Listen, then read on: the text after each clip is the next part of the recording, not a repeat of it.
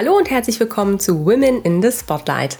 Zusätzlich zu unseren regelmäßigen EY Spotlight-Episoden stellen wir euch in dieser Special Edition inspirierende Kolleginnen bei EY vor. Die Gleichstellung von Frauen und die Sichtbarkeit ist in den unterschiedlichsten Branchen und Unternehmen immer noch ein sehr großes Thema. Auch EY liegt es am Herzen, bestimmte Bias aufzubrechen und darüber zu sprechen, um Veränderung zu bewirken. Vielfalt lebt von den Unterschieden in Perspektiven, Erfahrungen und Charakteristiken. Rollenbilder und Stereotypen sind für echte und gelebte Vielfalt dabei die größte Bremse. Mit Women in the Spotlight möchten wir EY-Kolleginnen mit ihren einzigartigen Geschichten eine Plattform geben. Seid dabei, wenn unsere Kolleginnen ganz persönlich werden, ihre Herausforderungen im Berufsleben schildern, aber vor allem auch Erfolgsmomente mit uns teilen. Herzlich willkommen zu einer neuen Folge EY Spotlight. Im Mittelpunkt unseres Gesprächs in unserer Reihe Women in the Spotlight steht heute eine Frau, deren Arbeit ganz wesentlich durch ihre Leidenschaft für ihr Herzensthema geprägt ist. Wer integer ist, zeichnet sich durch Unbestechlichkeit und moralisch sauberes Verhalten aus. Menschen mit einer solchen Geisteshaltung sind in der Regel hoch geachtet. Auch von Unternehmen erwarten wir, dass sie unbestechlich sind und ethisch korrekt handeln. Das ist in erster Linie eine Sache der Unternehmenskultur. Sie bestimmt, ob verantwortungsbewusstes, ethisches Handeln die soziale Norm ist oder nicht.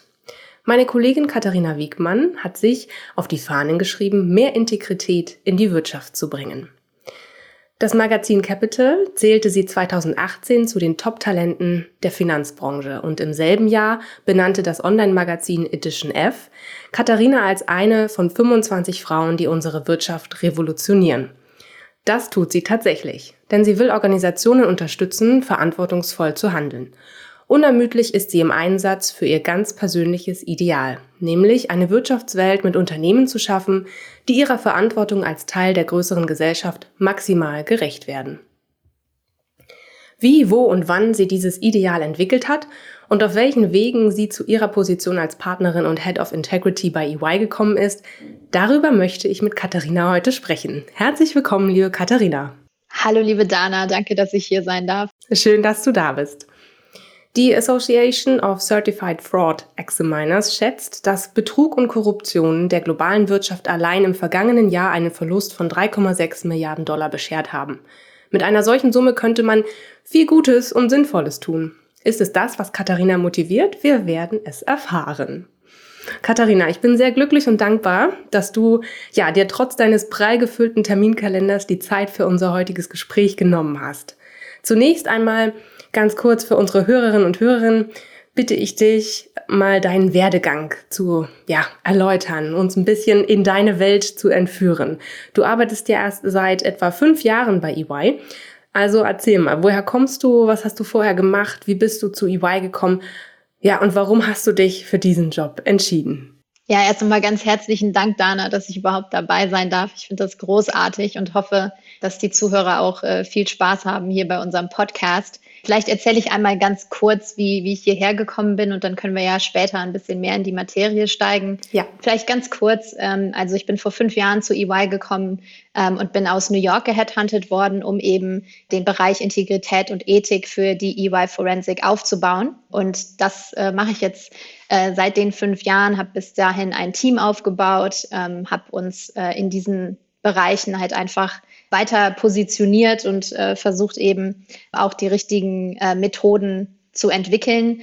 Und das war eigentlich eine ganz spannende Entwicklung, weil vorher war ich eigentlich in der, ähm, in der Wissenschaft tätig, habe mich also seit der Finanzkrise mit dem Thema Wirtschaftsethik auseinandergesetzt ähm, und habe da besonders eben das Thema Whistleblowing äh, mir genauer angeguckt, weil nach der Finanzkrise das natürlich ein wichtiges Thema war und ich dort dann Whistleblower in Europa und USA interviewt habe zu deren Erfahrungen als Teil der Finanzkrise. Und da ist dann im Prinzip so diese Idee entstanden, wie kann ich denn Integrität und Ethik halt in der Wirtschaft institutionalisieren und ähm, da auch einen Beitrag leisten, eben genau diese Themen und diese Learnings aus der Finanzkrise zu übertragen in die Wirtschaft. Und da bin ich dann eben auf EY aufmerksam geworden, ähm, weil mein äh, jetziger Chef ähm, dann eben gefragt hat, ob ich nicht hierher kommen möchte, um das hier aufzubauen. Und ja, davor war ich dann äh, auch noch tätig an der Uni, an der Stern Business School und habe dort in einem Non-Profit gearbeitet, wie wir Verhaltenswissenschaften nutzen können, um eben ja Integrität in der Wirtschaft besser zu, zu gestalten. Ähm, was hast du denn, was hast du denn davor gemacht? Was hast du denn ähm, ja gemacht, bevor du dich mit dem Thema überhaupt ähm, beschäftigt hast, äh, Whistleblowing? Ja, das ist vielleicht äh, ganz spannend. Also äh, ich wusste gar nicht am Anfang meiner Karriere, äh, dass ich in diesem Thema arbeiten möchte. Es war auch überhaupt nicht im Plan. Also ganz ursprünglich ähm, habe ich ganz normal Business School in Lausanne absolviert, habe dort also Business studiert und war eigentlich fest der Überzeugung, dass ich im Marketing arbeiten möchte. Und mein okay. Karriereziel, mein Karriereziel war, dass ich, äh, es hört sich jetzt alles ein bisschen komisch an, aber mein Karriereziel war eigentlich, dass ich mit 30 äh, Chief Marketing Officer werde von irgendwie einer Fortune 500 Firma. Und äh, das war so ein bisschen meine, meine Idee, wie ich irgendwie Karriere mache schnell, um dann auszusteigen und vielleicht dann eine gemeinnützige Organisation gründe, um dann der Gesellschaft was zurückzugeben. Das war so ein bisschen mein Ursprungsgedanke. Wie du siehst, hat super geklappt. ähm, und ähm, nein, aber ganz, ganz im Ernst. Also ich habe dann ähm, nach der Business School äh, zuerst angefangen bei Hewlett Packard. Das war mein erster Job. Äh, habe dort in, in EMEA Headquarters gearbeitet und vielleicht witzig, Damals war äh, auch ein weiblicher CEO bei Hewlett Packard in der Tech-Branche, das muss man sich mal vorstellen. Also äh, Carly Fiorina war die war CEO zu der Zeit, als ich angefangen habe bei HP bin dann ähm, nach mehreren Jahren in eine Werbeagentur gegangen, um dort Managing Director zu sein und habe dort mit Mandanten auf der ganzen Welt eben im Advertising gearbeitet und Marketingkampagnen kreiert.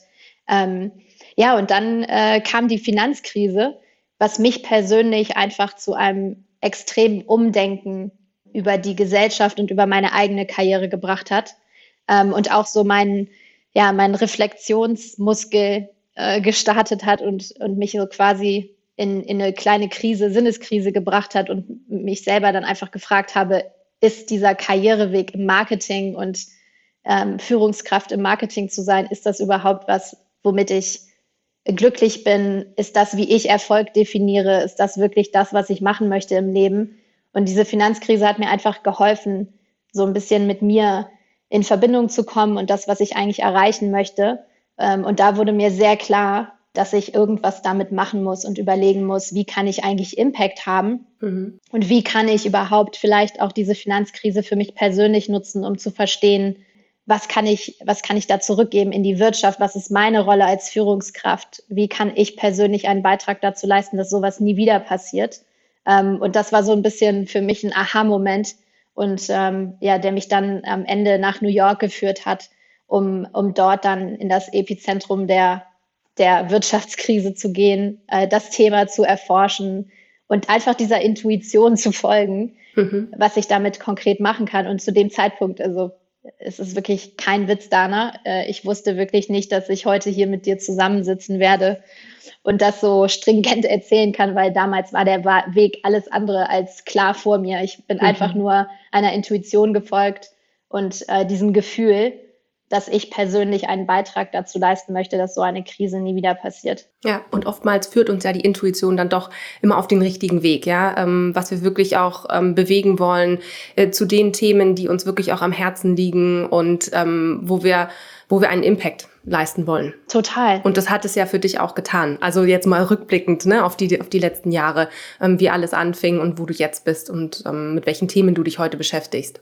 Ja, total. Also äh, da hast du total recht. Es, es hat absolut ähm, enormen Mut auf jeden Fall äh, mhm. gefordert, das muss ich schon sagen. Und das ist auch was, was ich ähm, jungen Menschen gerne mit auf den Weg gebe, dass sie auch den Mut haben, diesen Intuitionen, die sie vielleicht auch haben, zu folgen ähm, und dann auch authentisch sich auf den Weg zu machen, selbst wenn das mit enormen Opfern und auch Gefahren ähm, einhergeht. Ähm, weil machen wir uns nichts vor. Ich habe in der Finanzkrise einen Top-Job äh, gekündigt äh, mhm. und ähm, also hatte Karriere war komplett stand vor mir, alle Türen waren offen ähm, und da äh, muss man natürlich schon auch sagen, in der damaligen Zeit in einer Finanzkrise so einen Schritt zu wagen, war jetzt alles andere als als einfach, auch wenn ich natürlich dazu sagen muss, äh, ohne die Unterstützung meiner Familie, moralisch, aber auch finanziell teilweise. Äh, wäre das natürlich alles nicht möglich gewesen. Ja, definitiv. Wow, so viel Mut äh, in den jungen Jahren schon. Wow. ähm, du sag mal, Katharina, jetzt hast du erzählt, du bist nach New York gegangen, ne, in das Epizentrum ähm, der Wirtschaftskrise. Ähm, mit welchen Vorstellungen bist du denn dort angekommen? Was hast du, was hast du bewegen wollen? Was hast du gedacht, was dich erwartet dort? Äh, und was hast du dann dort gemacht? Ja, das, das ist vielleicht auch wieder witzig. Äh, ich glaube, ich hatte halt einfach wirklich ein absolut lineares äh, Mindset, was man auch in der Business School ursprünglich, also ich habe ja vor 20 Jahren in der Business School studiert, da, da, war, da sah die Welt noch ganz anders aus als heute. Und ähm, ich hatte halt einfach dieses lineare Mindset, dass ich gedacht habe, so, ich benutze jetzt meinen mein Intellekt und meine Erfahrungen auch mhm. als Führungskraft im Marketing und äh, transferiere dann einfach äh, das Ganze in die Coaching-Ebene hinein und versuche Führungskräfte darin zu coachen, dass sie moralischer handeln und moralischere Entscheidungen treffen können. Das war so der erste mhm. Gedanke, den ich hatte, wie ich eben äh, ein Förmchen das nächste bringe und dann halt äh, versuche da irgendwie einen Impact zu haben. Aber mir wurde halt sehr, sehr schnell klar, als ich mich dann mehr mit der Materie beschäftigt habe, wie wichtig eben dieses ganze Thema Unternehmenskultur ist und wie wichtig es ist, dass wir eben ein Klima schaffen in Unternehmen, das ethisches Verhalten nach vorne bringt. Also dass das sehr wenig mit dem Individuum an sich zu tun hat, sondern eher mit dem ganzen System und mit dem äh, mit der Art, wie wir Unternehmen eben gestalten. Und das war einfach für mich wiederum ein, ein enormer, ja, eine enorme Transformation auch meiner eigenen äh, Erkenntnisse und, und meines eigenen Wissens, ähm, weil ich somit dann eben in ein komplett neues Gebiet gekommen bin, und mich dann viel tiefsinniger damit beschäftigt habe, okay, wie gestalten wir denn Unternehmen, die eben ethisches Verhalten nach vorne bringen? Wie messen wir Erfolg in Unternehmen? Wie können wir konkret die, ähm, die Aufgabe von Unternehmen auch gemeinsam anders definieren, sodass wir diese Themen nach vorne bringen?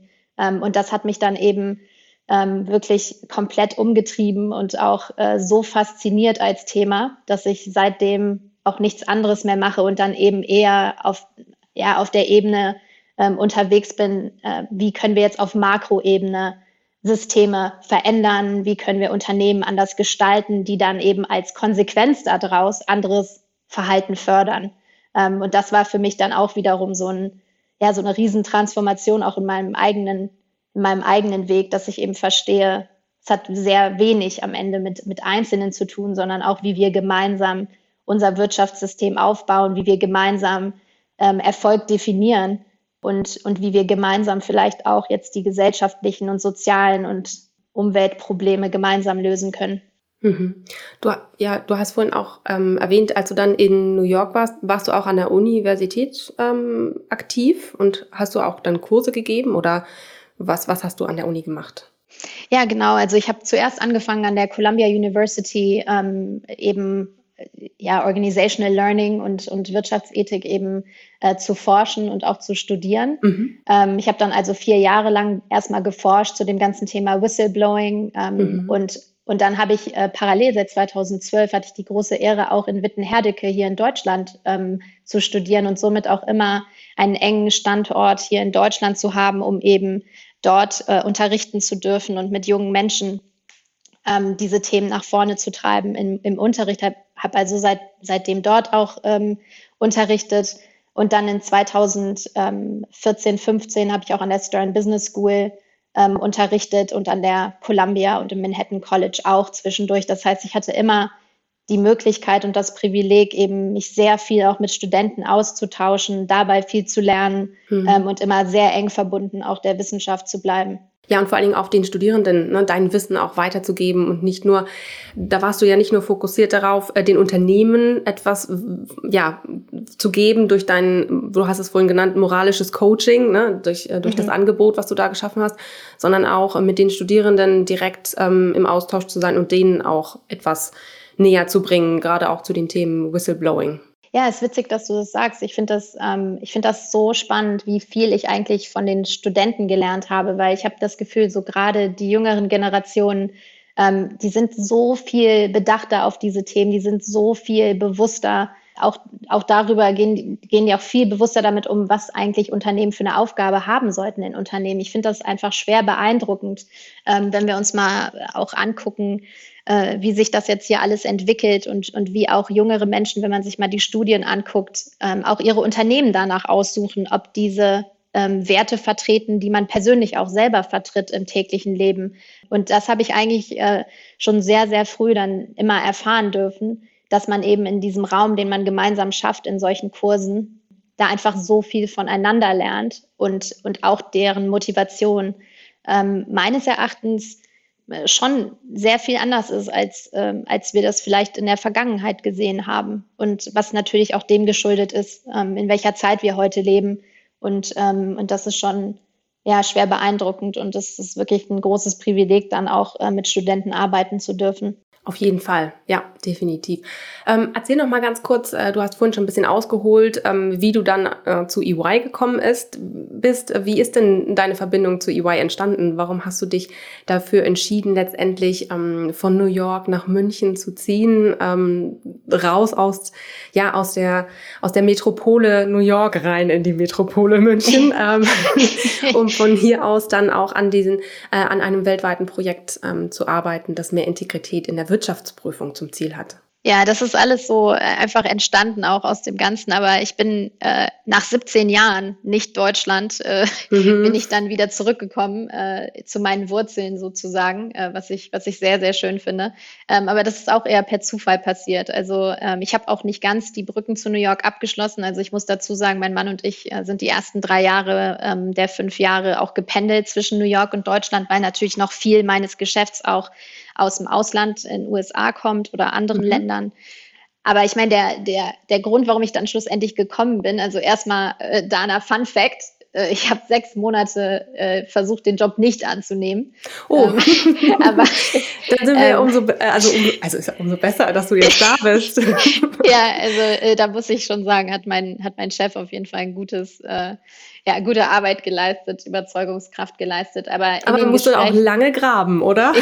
ja, wirklich. ähm, nee, also es war eigentlich wie folgt. Ich bin in der Zeit ähm, eben äh, beim Non-Profit gewesen mit den äh, führenden äh, Verhaltenswissenschaftlern. Ähm, die Non-Profit-Organisation wurde geführt von Jonathan Haidt in New York äh, oder in den USA gilt er als einer der Rockstar-Professoren der Welt hatte das große Glück, gemeinsam mit ihm und seiner Organisation dort äh, daran zu arbeiten, wie wir denn die Wissenschaft der Verhaltenswissenschaften in die Wirtschaft bringen und wie wir diese Insights eben transferieren, wie wir eben Unternehmen dabei helfen, ähm, ethischer zu handeln und wie wir ihnen helfen, Ethik und Unternehmenskultur zu messen. Und als Teil davon war ich eben äh, sozusagen die Brücke zur Wirtschaft und habe dort natürlich dann mit vielen Wirtschaftsvertretern auch Kontakt gehabt äh, unter anderem eben mit der Forensik ähm, aus IMIR, äh, also hier Europa, Mittleren Osten, ähm, Indien, Afrika. Und hatte eben äh, dann das große Glück, mit meinem Chef ähm, in Verbindung gebracht zu werden, ähm, der mich dann eben gefragt hat, ob ich nicht Lust hätte, diesen Bereich Integrität und Ethik hier innerhalb der Forensik eben aufzubauen. Und Warum das so war, war, du musst dir vorstellen, in der Forensik arbeiten wir eigentlich sehr viel damit in der Aufarbeitung von, von Wirtschaftsskandalen und investigieren also eigentlich, ähm, wenn etwas äh, nicht richtig gelaufen ist. Und die Vision ist eigentlich, wie können wir jetzt vorbeugen, dass eben Skandale verhindert werden oder Wirtschaftsdelikte verhindert werden. Und ich fand das extrem spannend und bis zu dem Zeitpunkt, wo ich eben äh, meine Kollegen und Kolleginnen äh, kennengelernt hatte, war mir das gar nicht bewusst, dass es überhaupt so eine Abteilung gibt. Und mir war auch überhaupt nicht bewusst, dass, ähm, dass man in den, innerhalb der Big Four an solchen Themen arbeiten konnte. Ähm, und dann habe ich eben diese Möglichkeit bekommen, diesen Bereich aufzubauen. Und wie gesagt, ich hatte sechs Monate das Gefühl, nein, das will ich auf keinen Fall. Ich würde gern unabhängig bleiben. Ich möchte gerne in diesem wissenschaftlichen und äh, auch, auch in diesem Non-Profit-System äh, ähm, bleiben, weil ich das Gefühl hatte, man bleibt eben außerhalb des Systems, sage ich mal, und man bleibt außerhalb von, von diesen Themen. Und ich glaube, das ist auch so ein Dilemma, wo viele, äh, viele Menschen sich mit rumschlagen. Bleibt man innerhalb des Systems oder geht man außerhalb des Systems? Das ist so die, die typische moralische Frage, die sich jeder selber stellen muss.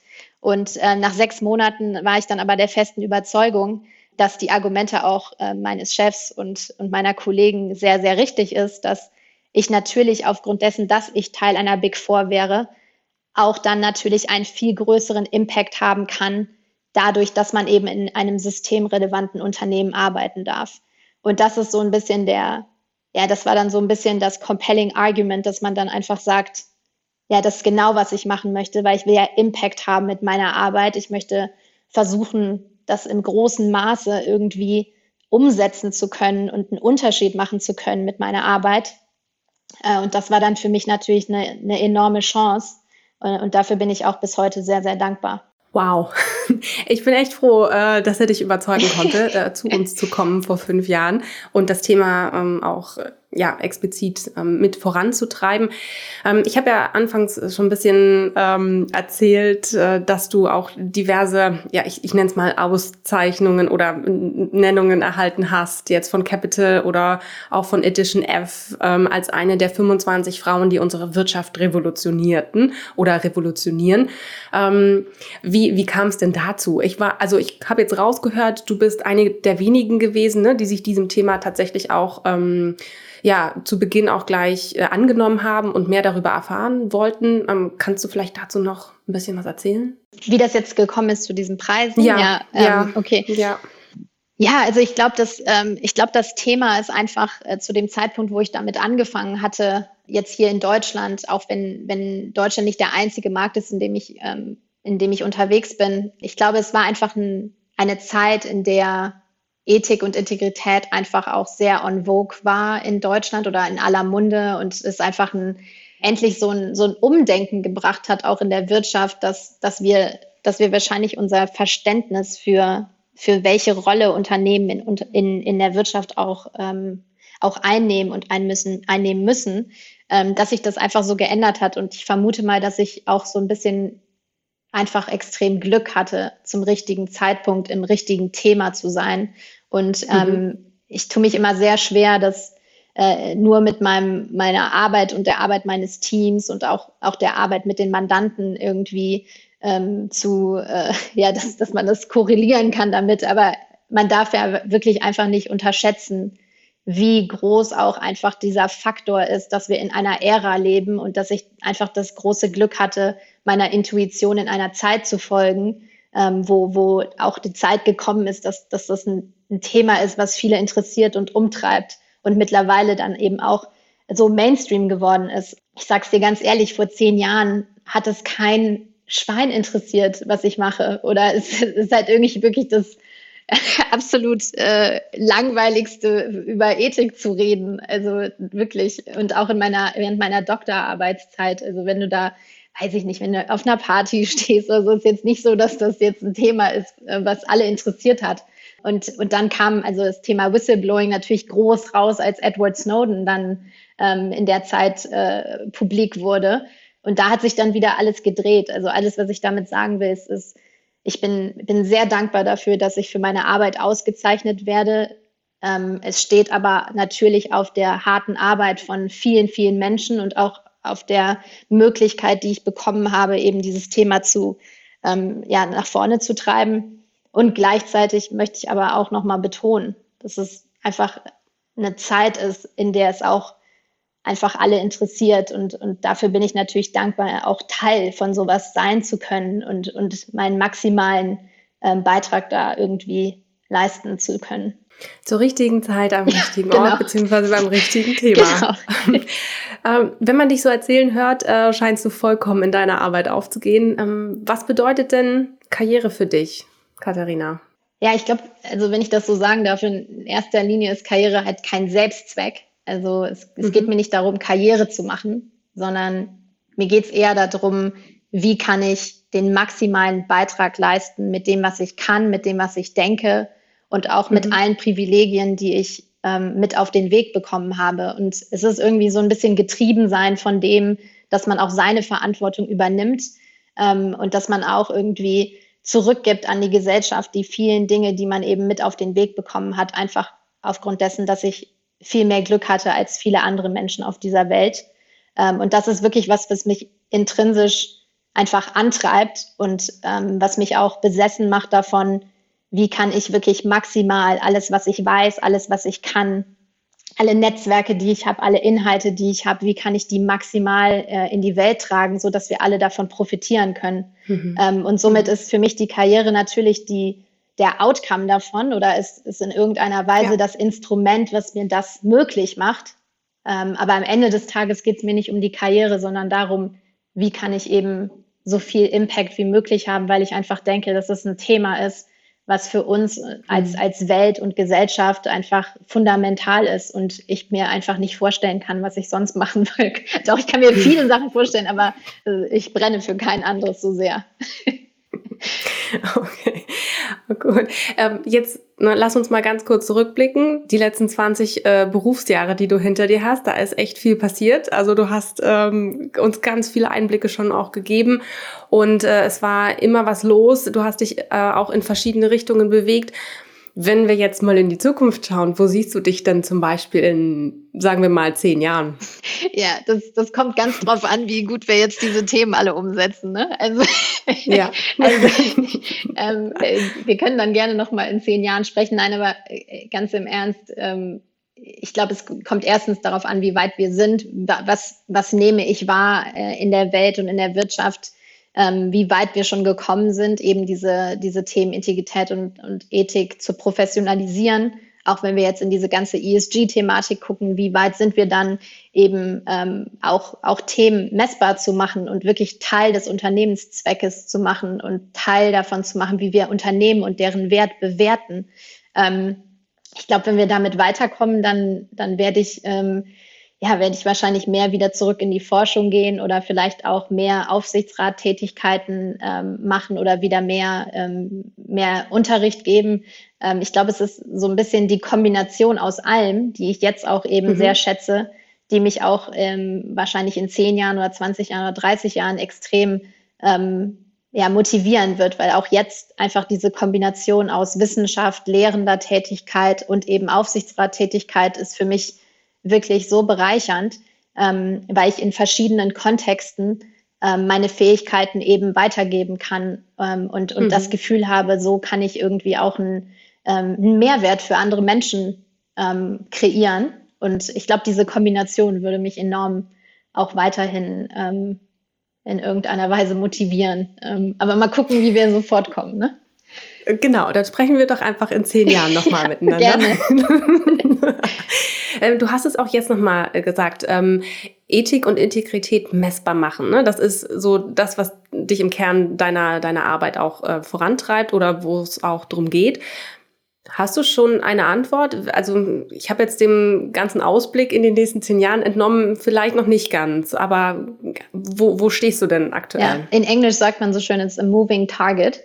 Ähm, also das, ja. ist, äh, das, ist, äh, das ist echt schwierig zu sagen. Also ich habe das Gefühl, wir sind schon extrem weit gekommen in dem, wie wir Integrität, äh, Integrität eben messen können. Äh, und in den letzten vier Jahren hat mein Team wirklich unermüdlich daran gearbeitet, wie wir eben ähm, Erkenntnisse und Daten äh, nutzen können, um die ähm, um die Kultur des Unternehmens eben messbar machen zu können. Ähm, und da bin ich extrem stolz drauf und, und, das ist auch auf jeden Fall sind das enorme Schritte, die wir da schon äh, getätigt haben. Ähm, und, und das sind auch eigentlich so die Hauptthemen, mit denen wir mit Mandanten auf der ganzen Welt dran arbeiten, wie wir ihnen helfen, eben genau das zu integrieren als Teil ihrer Unternehmensprozesse, dass das eben Teil wird von ihrem täglichen. Und ähm, ich würde schon sagen, dass im Vergleich zu dem, wo wir waren, sind wir unfassbar weit und haben enorme Erkenntnisse und haben auch einen enormen Pool an Daten, den wir mittlerweile nutzen können. Ähm, und da bin ich eben in der Forensik genau richtig, weil wir eben die Möglichkeit haben, auch äh, strukturierte Daten ähm, und quantitative Daten halt zu nutzen, ähm, um, um Unternehmenskultur zu messen. Ähm, aber natürlich sind wir nie weit genug und äh, das hört nie auf. Deshalb äh, freue ich mich auch auf jeden weiteren Tag, wo wir weiter lernen und äh, noch, noch besser da drin werden. Aber wir sind auf jeden Fall schon sehr, sehr weit und, und das ist wirklich ein, eine ganz aufregende Zeit. Okay, spannend. Da bin ich echt gespannt, äh, wie es da weitergeht und ähm, was wir da auch noch hören werden. Ähm, Bist du eigentlich aktuell auch noch, du hast vorhin von der Universität Witten-Herdecke ähm, gesprochen, bist du dort immer noch oder aktuell auch Gastdozentin? Ja, also jetzt seit äh, anderthalb Jahren habe ich äh, keinen Unterricht gegeben, also einmal mit der mhm. Krise, aber auch äh, seit neuestem habe ich eben das große Privileg, auch als Aufsichtsrätin tätig zu sein an der Uni. Ähm, und da wollte ich dann erstmal kurz eine Pause machen, äh, damit ich auch alle Themen miteinander verknüpfen kann, äh, damit ich mhm. mich auch so ein bisschen äh, arrangiere, weil vor Corona, wie du dir vorstellen kannst, bin ich auch eigentlich nur unterwegs gewesen. Ich war jeden Tag eigentlich äh, nur unterwegs in, in irgendwo auf der Welt und ähm, musste das auch erstmal alles so für mich organisieren, weil mir das schon sehr wichtig war als Aufgabe, das auch wahrzunehmen und ernst zu nehmen und auch, auch wirklich maximal wieder mich da einzubringen in diesen Themen. Ähm, und ich denke, dass das jetzt in Zukunft wieder starten wird, äh, weil mir fehlt es schon ein bisschen. Ähm, also es wird auf jeden Fall wieder, wieder starten und auch in den USA werde ich wieder ähm, Gastdozentin werden, auf jeden Fall. Ähm, weil ähm, mein Mann ist ja auch aus New York und äh, wir haben ja also somit natürlich immer einen zweiten Standort in New York auch und so will ich das auch weiter treiben. Welchen Tipp würdest du denn oder gibst du denn gerade jungen Talenten mit auf ihren ja, Weg, auf, auf den Lebensweg, Karriereweg? Ja, witzig. Ich glaube, äh, ich versuche vielleicht so wenig Tipps wie möglich zu geben. Also, okay. äh, das wird jetzt vielleicht komisch an, aber ich bin eher so der Mensch, ist auch so, wie ich mein Team führe oder was so mein Führungsstil ist, aber auch als Dozentin. Ich habe eher das Gefühl, dass meine Fähigkeiten darin bestehen, einen Raum zu schaffen, wo Studenten das Gefühl haben, sie können sich selber reflektieren, sie können kritisch reflektieren darüber, wo denn ihre Karriere hingehen soll oder ihr eigener Weg mhm. ist. Und und somit ähm, bin ich eher jemand, der versucht, eben ähm, einen Reflexionsraum zu schaffen, wo man eben versucht, frei zu sein von äußeren Erwartungen und vielleicht auch reflektiert, was sind denn vielleicht so unbewusste ähm, Erwartungshaltungen, die, die jeder in sich trägt und wie kann ich da helfen, diese aufzubrechen und vielleicht ähm, auch zu helfen, kritisch zu hinterfragen, ähm, was denn überhaupt äh, so konkret der authentische Weg ist für jeden Einzelnen. Und ähm, und ich glaube eher, das ist, was ich versuche, da mit auf den Weg zu geben. Ähm, weil so konkrete Tipps, das, das tut, ja, fällt mir immer sehr schwer, ähm, weil mhm. natürlich jede Reise eines Menschen sehr besonders und einzigartig ist. Ähm, und somit ich, ich eher denke, ich unterstütze lieber da drin, Menschen auf den Weg zu bringen und sie zu ermutigen und, und auch vielleicht durch meine eigene Reise ähm, zu inspirieren, dass, dass, sie, dass sie das auch können und dass sie dass sie irgendwie auch den Raum haben können, genau solche Gedankensexperimente mal durchzuführen und zu überlegen, was passiert denn, wenn ich auf einmal so komplett ausbreche und einfach dem folge, was ich denke, wofür ich brenne oder wenn ich das mache. Was, äh, das ist, glaube ich, ein, einfach ein, ein, spann, ja, ein spannender Raum, auf den man sich dann einlässt. Und das sind so eigentlich auch für mich persönlich die bereicherndsten Kurse gewesen bisher, das dann miterleben zu dürfen. Wow, sehr inspirierend, auch in meine Richtung heute. Können wir auch mal machen, da also, wenn du Lust hast. Ja, lass uns auch mal eine Gedankenreise machen. Brechen wir auch mal aus. Sehr schön. Äh, Katharina, ähm, was würdest du denn sagen, wenn du jetzt mal so zurückblickst, auch auf, weiß ich nicht, die Zeit auch bevor du ins Berufsleben gestartet bist oder auch währenddessen? Gab es irgendjemand oder irgendein Ereignis oder irgendetwas, ähm, das dich auf dem ganzen Weg geprägt hat und besonders geprägt hat? Äh, wie viel Zeit haben wir da? Da gibt es tausend ja. Sachen. In der Kurzform. In Kurzform, ja. ähm, ja, also, also jetzt mal ganz ehrlich, ich glaube, die da, da, also wirklich, das Schönste am Leben ist wirklich, dass irgendwie jeder Moment prägt, äh, egal ob jetzt mhm. gut oder schlecht. Ähm, und das ist so ein bisschen was, wenn ich zurückgucke, dass es mir auch extrem schwer fällt, da konkret ähm, Themen zu finden. Aber wenn ich jetzt irgendwelche spontan mir zusammensuchen müsste, dann würde ich auf jeden Fall natürlich erstmal meine Sozialisierung an sich, ähm, einfach meinen Background mhm. meiner Familie, äh, meine Eltern, ähm, die, die eigentlich immer diesen Leitsatz äh, zu Hause kultiviert haben, dass man, dass man als Eltern eben Kindern nur Wurzeln und Flügel mitgeben sollte. Ähm, und die uns somit natürlich auch immer ermutigt haben, ne, frei für die Welt zu sein, offen für die Welt zu sein, sich auszusetzen, verschiedenen Kulturen. Das heißt, wir sind schon immer von klein auf viel gereist, waren uns immer sehr bewusst darüber, wie viel Glück wir auch haben. Und ähm, ja, wie gut es uns auch geht und ähm, haben eigentlich auch immer von vornherein, also meine komplette Familie, nicht nur meine Eltern, sondern auch eine größere Familie, äh, Onkel, Tanten, Großeltern beiderseits, haben uns immer von, von klein auf auch klar gemacht, ähm, dass unsere Privilegien mit Verantwortung einhergehen und ähm, dass, ähm, dass wir irgendwie auch mit jedem, was wir tun, zurückgeben und, und anderen helfen. Und, äh, und das ist schon was, was mich, glaube ich, seit, seit klein auf sehr geprägt hat. Aber auch, äh, da habe ich erst letztens drüber nachgedacht, witzigerweise, ich weiß nicht, wie du das findest, aber ähm, ich habe halt auch gemerkt, meine Eltern haben mich überhaupt nicht so genderkonform ähm, erzogen. Das heißt, ich bin mit einem älteren Bruder also aufgewachsen. Also rosa, ja. rosa oder blau. Genau. Und äh, ich habe speziell dann darüber nachgedacht, ähm, ich glaube mit fünf oder sechs habe ich halt das erste Mal auf der Rennbahn Rennpferde gesehen und ich bin halt auch mit, mit Pferden aufgewachsen und, und habe dann halt gedacht, ich will auf jeden Fall Jockey werden und habe meinen Eltern gesagt, so, ich wow. will Jockey werden. Und meine Eltern haben nicht einmal irgendwie gesagt, ja, aber Jockey sind nur Männer, äh, weil damals gab es halt mhm. wirklich nur männliche Jockeys. Ähm, und, äh, und das haben, also das war jetzt nur so ein kleines Beispiel. Ähm, aber, aber das habe ich halt schon gemerkt, jetzt im Nachhinein, warum bin ich eigentlich so, wie ich bin heute? Ich glaube, es ist besonders, weil meine Eltern nie unterschieden haben zwischen meinem Bruder und mir, was wir machen und warum und weil das irgendwie was mit unserem Gender zu tun hat. Ähm, und das, darüber hinaus bin ich dann halt auch zehn Jahre lang, und das ist eine Sache, die mich auf jeden Fall enorm geprägt hat, äh, zehn Jahre lang äh, Springreiterin gewesen. Also ich habe auf hohem oh, Niveau wow. ja, Springreiten betrieben, seitdem ich zehn war. Kein einfacher Sport ähm, und sicherlich verbunden auch mit der einen oder anderen Verletzung, ja, oder? richtig.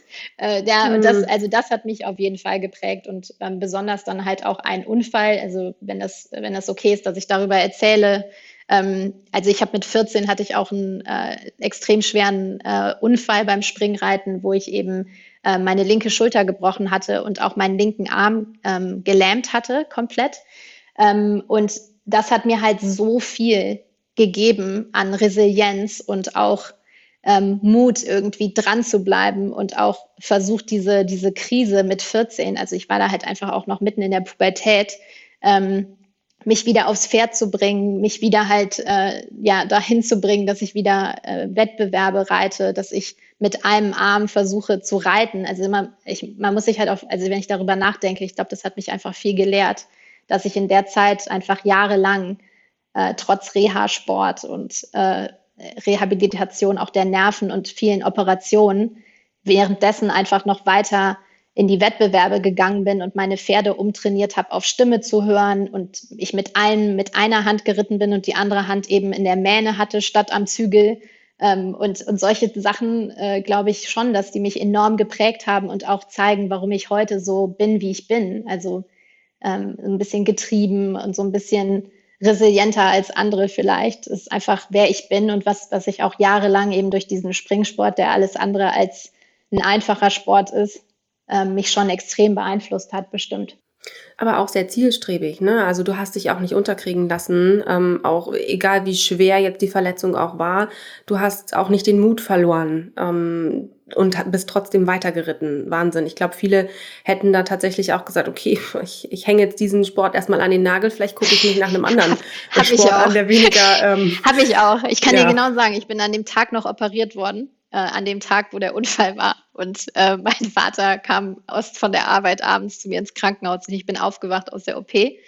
Und ich habe gesagt, Papi, wir müssen die Pferde verkaufen, das war's. Ich habe keine Lust mehr. Also ja, ja, da reden wir drüber, keine Sorge. Und dann nächster ja. Tag meine okay, dein Papa hat gewusst ja, meine, ja, meine Eltern da schlummert noch meine was. Eltern kamen einen Tag später schon wieder und äh, am Kranken saßen am Krankenhausbett beide da habe ich gesagt ja ich habe da nochmal drüber nachgedacht vielleicht werde ich einfach nur Dressur reiten das ist halt einfach nicht so gefährlich meine Eltern so ja ja hört sich gut an da reden wir dann noch drüber und ich glaube dann drei oder vier Tage später kamen sie dann wieder und dann habe ich gesagt also ich habe mir überlegt in zwei Wochen sind Kreismeisterschaften vielleicht kann ich bis dahin ja wieder äh, ja, dann doch anfangen. Okay. Ja. Ich weiß nicht, wie, äh, wie meine Eltern so geduldig sein können mit mir, aber ähm, das, das zeigt dir vielleicht ein bisschen, äh, wie, wie verrückt dieser Sport auch ist oder die Leidenschaft eben für Pferde. Ja. ja. Und was für tolle Vorbilder deine Eltern auch sind. Sage mal, ähm, spielen denn Pferde auch heute noch eine Rolle in deinem Leben? Also bist du auch heute noch an dem Thema dran oder hast du das dann irgendwann im Laufe der Jahre, ähm, auch als du nach New York gegangen bist, dann auch aus den Augen verloren? Ja, ich habe das leider aus den Augen verloren, dann als meine Karriere dann gestartet hat und die Business School. Ich hatte immer die mhm. Hoffnung, dass ich das miteinander kombinieren kann. Ähm, aber leider ähm, war das dann nicht so. Aber witzigerweise, kann ich dir das ja jetzt sagen, auf LinkedIn mhm. gab es einen Job äh, vor drei Wochen oder vier Wochen ähm, der mir suggested wurde. Und das war der ähm, CEO bei der australischen Reitequipe. Und äh, da sage ich okay. dir ganz ehrlich. Vielleicht siehst du dich ja dort in genau, zehn Jahren also, dann. Ganz ehrlich, eine Sekunde habe ich auf jeden Fall drüber nachgedacht ähm, und habe auch Jonathan gesagt, hey Jonathan, was hältst du von Australien? Hat er gesagt, nee, es ist sowohl zu weit weg aus äh, New York als auch aus Europa. Ähm, und, und aber das, also es spielt schon noch eine Rolle, aber keine keine aktive im Moment. Mhm. Okay, aber vielleicht kommt ja irgendwann wieder die Zeit. Auf jeden das Fall. So eine Pferdezucht oder so, das könnte ich mir oh, schon noch ja, vorstellen. Ja. Ach, Katharina. Ähm, du bist ja in den nächsten Tagen noch für uns äh, auf unseren diversen Kanälen präsent. Ähm, wir haben dich schon im Karriereblog gesehen. Du hast schon ähm, für uns ein kleines Video gemacht. Ähm, du wirst auch noch auf Instagram ganz viel für uns machen. Also wir werden noch die Gelegenheit haben, mehr über dich herauszufinden. Und auch die Hörerinnen und Hörer können auch die Chance noch nutzen, dir Fragen in den nächsten Tagen zu stellen. Äh, ich glaube, da ergeben sich schon die eine oder anderen, ähm, gerade aus unserem Gespräch jetzt. Aber für hier und heute sage ich aber ganz, ganz lieben Dank, äh, Katharina, dass du ja, uns mitgenommen hast in deine Welt und berichtet hast von deinem Weg dorthin und, und wo du heute bist. Ähm, ich wünsche dir weiterhin viel Erfolg dabei, der Wirtschaftswelt mehr zu Integrität, äh, Integrität zu verhelfen. Und ähm, ich sage tausend Dank für deine Zeit. Dana, ich danke dir. Es war wirklich eine große Freude, dabei zu sein. Und überhaupt, ich finde das klasse, dass ihr so ein Format macht. Und ich freue mich, alle Fragen, so gut es geht, zu beantworten. Ähm, also nochmal herzlichen Dank, dass ich überhaupt ähm, da mitmachen darf. Dankeschön, Katharina. Mach's gut. Ciao. Bis dann. Ciao. Das war die neueste Folge von EY Spotlight. Vielen Dank, dass du zugehört hast. Du möchtest noch mehr über die EY-Welt erfahren und spannende Geschichten unserer EY-Kolleginnen und Kollegen lesen? Dann schau mal auf unserem Karriereblog vorbei und hole dir wertvolle Insights. Den Link dazu findest du in den Show Notes. Bis zur nächsten Folge von EY Spotlight.